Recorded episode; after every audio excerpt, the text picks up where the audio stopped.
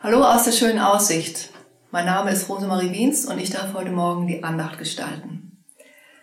Anhalten, innehalten, neu gestalten, das ist heute mein Thema. Dieses Thema begleitet mich schon seit unserer Frauenfreizeit 2018. Und bewusst habe ich mich darauf eingelassen, weil ich wusste, im Sommer 2019 wirst du deinen Beruf verlassen, deine Tätigkeit beenden und dann ist es gut, anzuhalten, innezuhalten und vielleicht was neu zu gestalten, um in meiner neuen Lebensphase auch anzukommen. Zu einem unerwarteten Anhalten wurden wir durch Covid-19 gezwungen. Nicht nur ich, rund um den Globus sind Menschen mit einmal sind gezwungen gewesen anzuhalten oder auch aus Einsicht haben sie angehalten.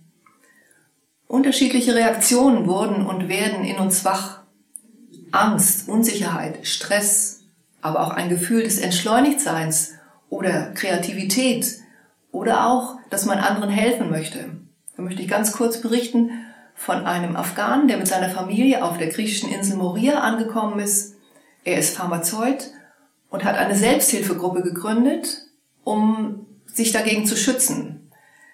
Kinder hat er beauftragt, Flaschen zu sammeln, leere Flaschen, die rumliegen und für jede gebrachte Flasche bekamen sie eine Wasserflasche, denn Wasser ist dort wirklich Mangel. Irgendjemand hat das in den Medien mitbekommen und aus Dänemark kamen Nähmaschinen und Stoffe und so nähen die Frauen jetzt dort für jeden eine Maske. Es sind 3000 Leute, aber ich bin begeistert von dieser Idee. Ja, auch das Innehalten und sich überleben und Todgedanken zu machen, ist in uns ausgelöst worden. Ich selbst erlebe mich im, Innehalten dass Ereignisse in meinem familiären Zusammenhang aus der Vergangenheit in mir hochkommen. Auch auf der Beziehungsebene schickt Gott Gedanken, wo ich einfach überlege, wie stehst du eigentlich zu meinen einzelnen Leuten? Unterstützt werden diese Gedanken an die Vergangenheit durch die Sendungen, die jetzt so im Moment rund um das Ende des Zweiten Weltkriegs gesandt werden. Und das lässt mich drüber nachdenken, wie stehst du eigentlich zu deinen Eltern? Was haben sie dir erzählt? Wie haben sie das alles erlebt? Das heißt jetzt nicht, dass ich nur im Vergangenen versinke, denn ich lebe viel zu gerne und würde noch einige Jahrzehnte auf dem blauen Planeten unterwegs sein. Vielmehr bewegen mich Gedanken der, an die Vergangenheit, wenn ich mich frage, was ist nicht verarbeitet? Was muss geklärt werden? Was schleppe ich hier in meinem Lebensrucksack mit mir? Rucksack ist für mich etwas, was zu meinem Leben gehört. Ich wandere gerne und wenn ich unterwegs bin, merke ich manchmal, dass ich zu viel gepackt habe.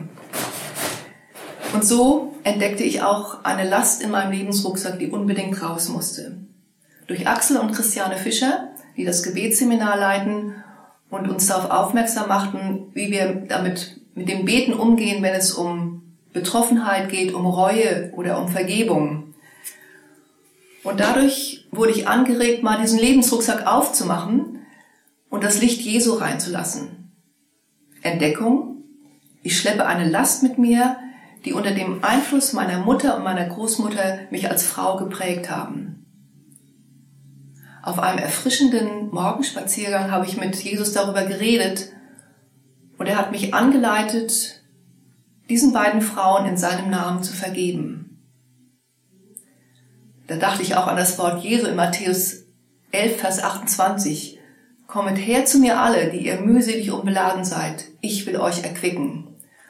Und ich habe absichtlich die Stelle aus dem Luthertext gewählt, weil das Wort erquicken darin vorkommt. Das hat was mit lebendig machen zu tun.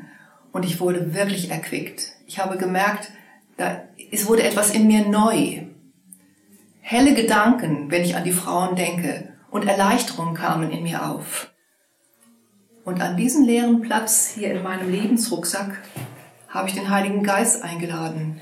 Denn er sollte diesen Platz jetzt einnehmen und für mich zum Ratgeber werden, wie dieses Neugestalten jetzt aussehen sollte. Anhalten, innehalten, neu gestalten. Sich auf diesen Prozess mit Jesus einzulassen, das lohnt sich.